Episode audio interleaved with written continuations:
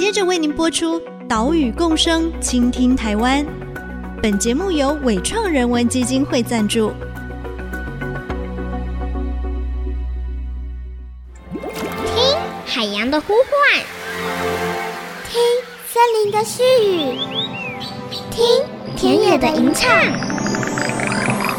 听见这座岛屿的声音，说出和岛屿对话的故事。岛屿共生，倾听台湾。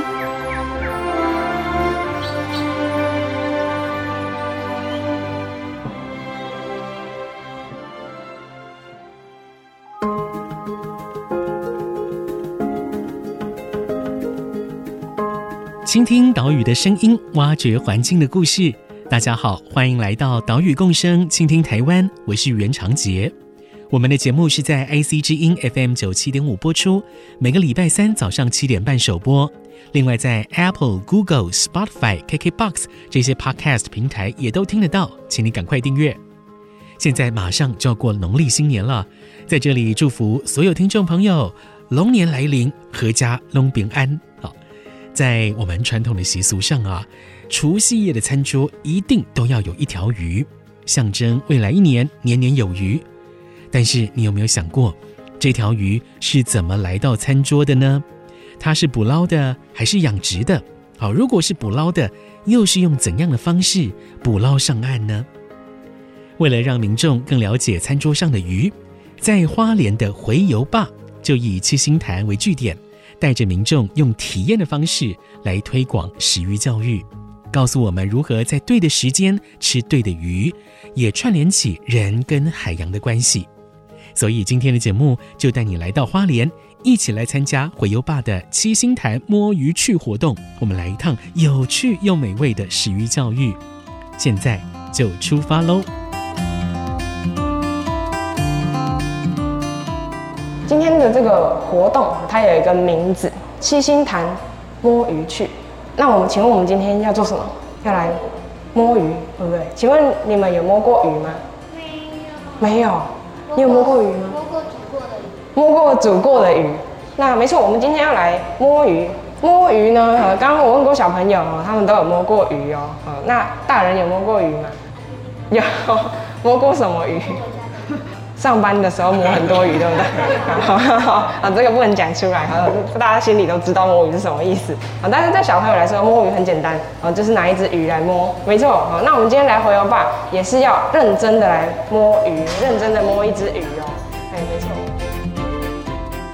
洄游坝是在二零一六年成立的，透过食鱼教育，还有永续鱼类的贩售，串起渔业第一线还有消费者之间的连结。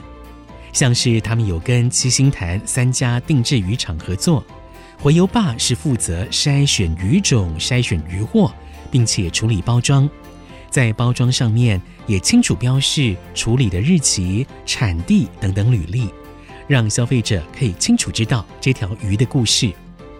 为什么洄游坝会成立呢？我们来听创办人黄文启话说从头。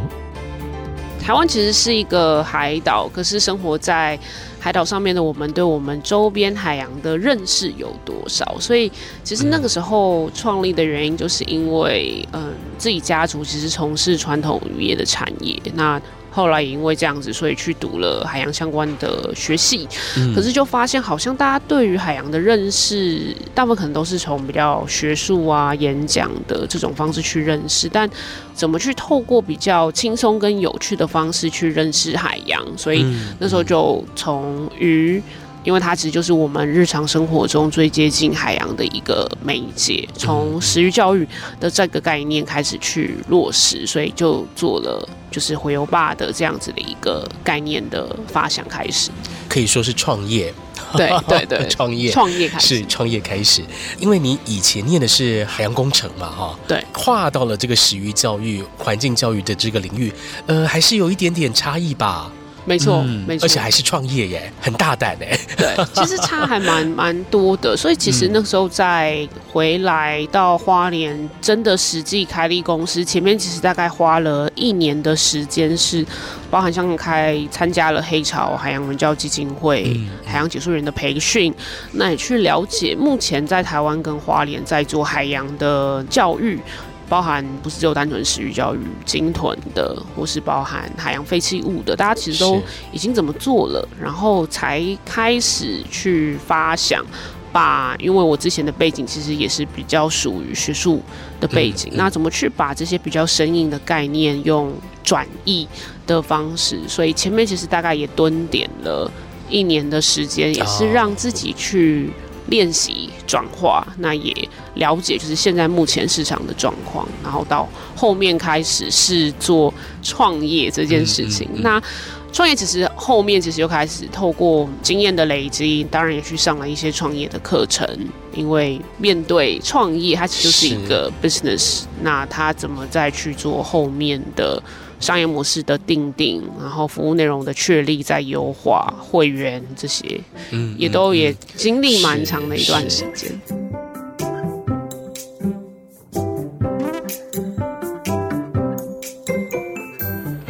好，那我们的于老师就要登场喽。请大家好，我们可以往前来，来到这个鬼头刀旁边，我们一起来看。模型的吧？那它是真的还是假的？这只鱼？摩擦加的。真的。它是真的哦，没错。我们刚刚说要怎么看它新不新鲜？看什么？看这个肚子。看，一个是颜色，一个是眼睛。对。买鱼都知道要看眼睛，对不对？好，它的眼睛，请问是清澈透明的吗？有像这样吗？没有啊，它黑的红红的，所以这一只于老师呢，来到这边已经呃在我们这边服役一阵子了，对，所以没有没有像这个照片上这么新鲜，但是你看它的颜色是不是还很漂亮？是不是？嗯，哦，颜色还很漂亮，所以其实要帮它做 CPR 嘛，它等下就会活起来，然后咬我们。除了永续鱼类的贩售之外，火游爸还透过了许多食鱼教育活动，来告诉所有参加者。鱼要怎么吃，怎么买，让海洋文化跟饮食观念可以扎根来到我们的大脑。像是我们这一次参加的七星潭摸鱼趣活动，除了以牌卡游戏带领参加者认识东岸常见的洄游鱼类、它们的产季还有捕捞方式之外，甚至请出了一条鬼头刀老师哦，是冷冻而且是完整的一条鬼头刀。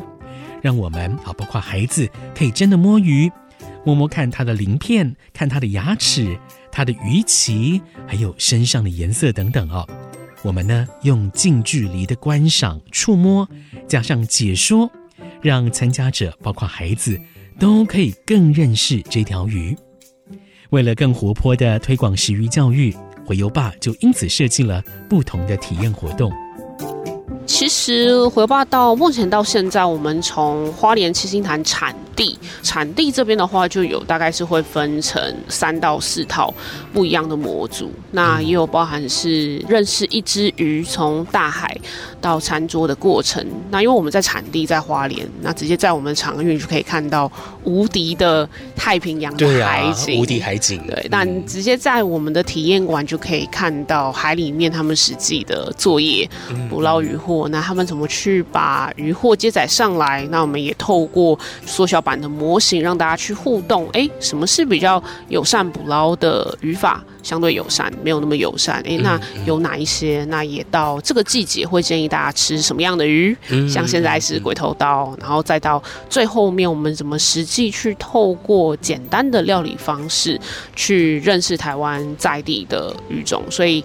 产地的活动就包含像这样子，那有包含像呃，刚刚是散客的，那有团客比较多，可能还有到整个七星潭社区的文史的导览，然后跑关的形式，因为我们有接蛮多是校外教学或是企业的参访，可能是有五十个人以上到百人的这一种，那也有到出海哦，还有出海，对，在一家定制浴场认识的勇闯海上大泥公海陆双游的活动，那也有。其他是包含我们可能是进到像是特殊的场域跟空间，像我们帮 Seven Eleven Seven Eleven 的好邻居文教基金会去设计在门市的食育教育的一些课程，所以我们其实开始也跨域到不是只有单纯产地，然后到台湾的其他实际像这种实体门市的通路，或是到可能餐厅里面都有不一样食育教育的一些课程。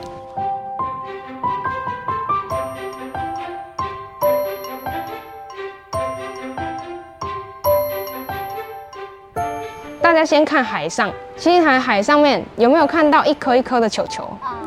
有，有了，对不对？那个球球是什么东西？浮球。哦，对，那边说那个叫浮球。那刚刚美美有问，这个模型上面有很多一颗一颗圆圆的，这个是浮球。这个就代表海上的浮球。但是在海上，因为我们平常来这边散步，你只看得到浮球，对不对？看不到网子。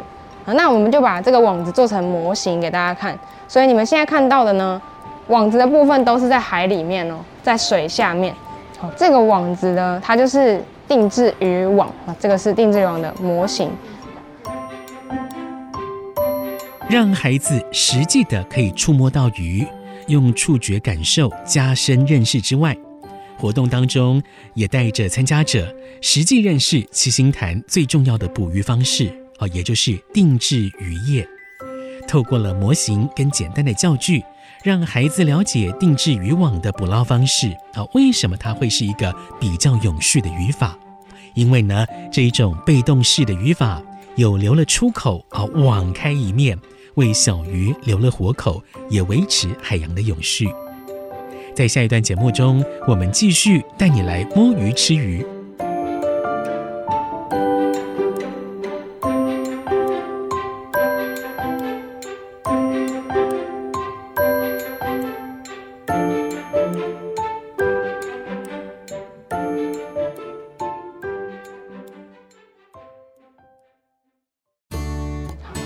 今天用煎的，我用煎的。那有没有看到桌上有一个油罐子？请那个离油罐最近的人把这个油罐子拿起来。那请你在放油的时候注意，哦，它出油的速度比较慢一点，所以你可能倾斜过三秒钟，它才会开始慢慢的出来。那出来之后呢，请你在锅子上画一个圆圈，哦，不要放太多油。好，请开始。IC 之音 FM 九七点五，欢迎回来，岛屿共生，倾听台湾，我是袁长杰。今天的节目带你跟着花莲的洄游爸一起来摸鱼。我们参加七星潭摸鱼趣活动，在这一次的活动里，带领的老师吴成芳，最后呢带着所有参加者一起来料理鬼头刀。我们从触觉、视觉，好到现在加入嗅觉、味觉，把整个海洋知识跟渔业文化化为了丰富的五感体验活动。那接下来呢？第二个步骤哈，请这个离瓦斯炉的开关最近的大人，好，帮我把火打开。好，开了之后呢，转到中火，四十五度角斜斜的位置，转到中火。好，接下来呢，我们就要等一下了。那等的时候呢，请大家看我这边哈，每一桌都有拿到这个一盘这个鱼肉哦，它现在还是生的。那这个我们今天要吃熟的。啊，今天不吃生的。那这个鱼已经帮大家调味好了。那有没有看到鱼肉分成两边？好，这表示我们今天要吃两种口味，一个是原味的，一个是凤梨口味的。好，那等一下呢，锅子够热之后，请你把这其中一边的鱼肉全部推进锅子里面。推进去之后，再用筷子把鱼肉平平的铺开来。那铺开之后就不要一直动它喽。等到鱼肉一圈变成白色的，再来翻面。好，我来帮你们看一下够不够热了。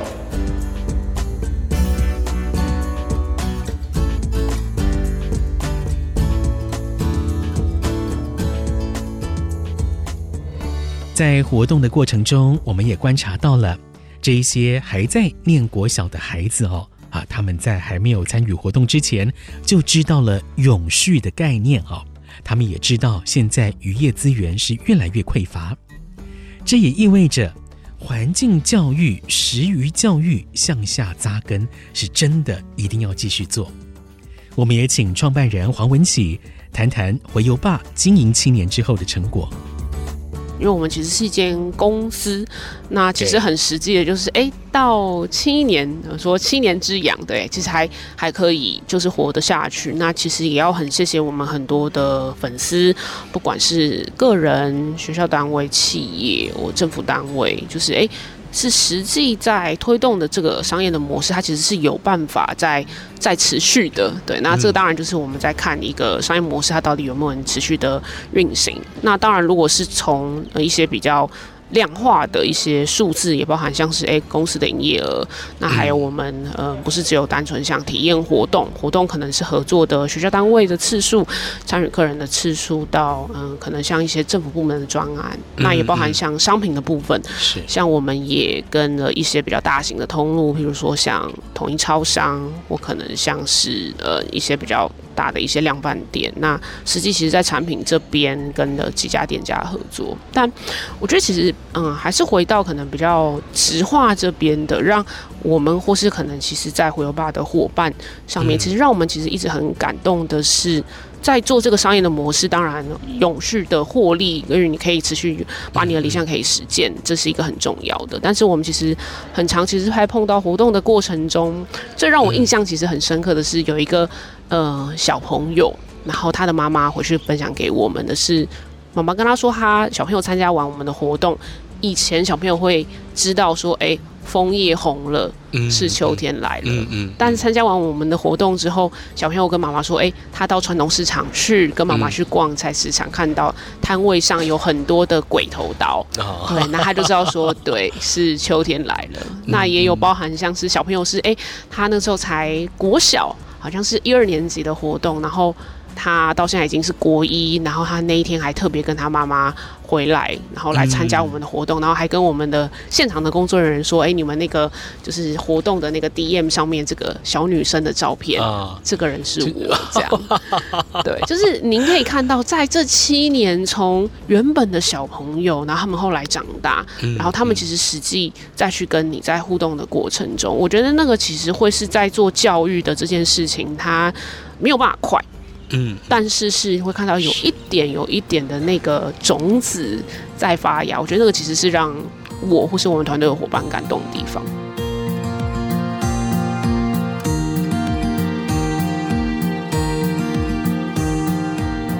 有没有今天是第一次吃鬼头刀？我觉得干煎这个方式蛮适合的。你们之前吃过鬼头刀也是像这样煎吗？煮汤，其实都蛮适合的。今天大家就认识了一种吃鬼头刀的方式。其实这种方式你也可以拿来料理别的鱼种，大概白肉的鱼都蛮适合的。那你们今天其实吃了两种鱼哦，对不对？好，一种是鬼头刀，另外一种是煎鱼，对不对？我们今天吃了两种鱼。鬼头刀主要是在春天、秋天哦，是量比较多的时候。那像现在秋冬季其实也有。煎鱼就是七星潭这边夏天特别有特色的鱼种啊。那大家呃吃饱喝足，我们今天活动呢，其实差不多也到这边告一个段落。文琪他说，花莲这里的食鱼活动有很明显的淡旺季，像是夏天旺季的时候呢，可能一天就有两场食鱼活动，加总起来每年就有超过三千多人次参与。这些参加者呢，都是小小的种子。可以继续向外传递哦，甚至自我实践永续海洋的理念。我们也问了文琪，对于现在政府的食农食鱼教育，是不是有政策上的建议呢？文琪他希望能够多多加强基础的渔业资源调查相关资料库的建置，来听他的说明。其实目前在食农教育法通过之后，农业部跟约署这边也持续在这一块做蛮多的努力，包含像是一些政策的制定。那在去年其实也开始推动了食农教育人员的一些培训的课程。嗯、那回到食育教育的这一块，其实，在活动现场，其实在推动，嗯，或是其实之前在读，就是学术的一些研究。台湾目前其实针对周边沿海的基础鱼类资料库的建置这块，其实还是是有很大要再继续努力的地方。那它其实没有那么好做。那其实为什么会需要这个鱼类的资料库？是因为我们其实会需要这一些基础的科学的资料，我们其实才有办法实际去知道说，诶，在什么样的季节会有什么样子的鱼种。会回游到这边，那更进一步可能还会看到是它的鱼体的大小，或是性成熟。那我们其实才有办法去在更进阶去定定说，哎，真的像在日本或是欧美地区，就可以去定定出来说，哎，那什么季节哪一些鱼它可能还是在产卵，或是可能是有爆蛋的阶段。那这个时候的鱼体可能不适合捕捞在哪一些季节，或是它的鱼体应该要到多到的大小，可能才去做捕捞。那这这其实都有这些基础资料，我们其实回到。到食育教育的现场，或者我们可能怎么去跟这一些一线的生产者再去做像这样的沟通，不管是产品的进货，或是像是贩售，或是我们怎么去教育客人，就是诶，怎么把这些资讯再去公开，让客人其实在呃食鱼不是只有单纯像过去是诶好吃，嗯，对，那味道是怎么样，而是诶我们在吃鱼也可以去挑选，譬如说它是什么样子的渔法做捕捞，然后鱼体。它的性成熟大小跟这种种类是建不建议吃，那它其实都会需要建立在这些的基础资料上面，才可以去做后续像这样子一个比较呃正确性的食育教育的一些知识的提供。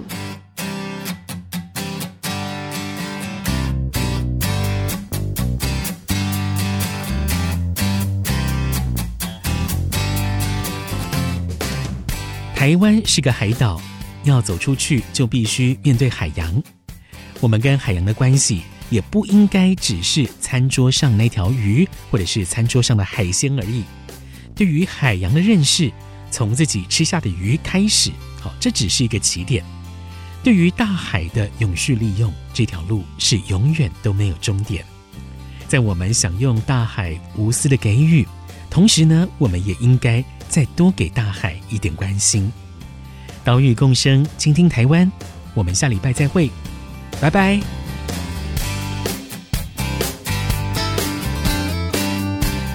那大家一边扫描这个 QR code，我们活动就一边来到结束喽。非常感谢大家今天来自各个地方的朋友来到火油吧参加我们的食育教育体验活动。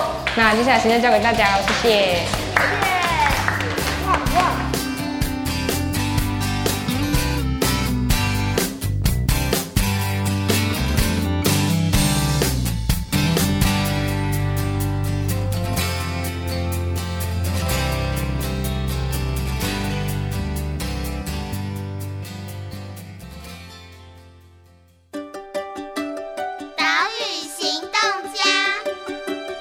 是回游吧的摸鱼长黄文琪。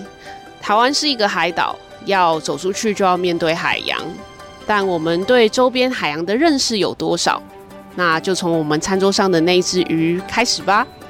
从挑选你吃的鱼是什么鱼，跟它是怎么来的，认识我们所吃的鱼，就有机会从餐桌上做到海洋的保育跟永续。欢迎大家跟我一起回游吧，重回大海的怀抱。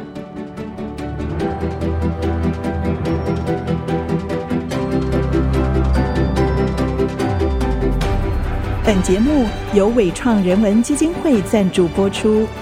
伟创人文基金会秉持永续的经营承诺，邀请您一同为这片土地发声，促进人与自然的平衡与和谐。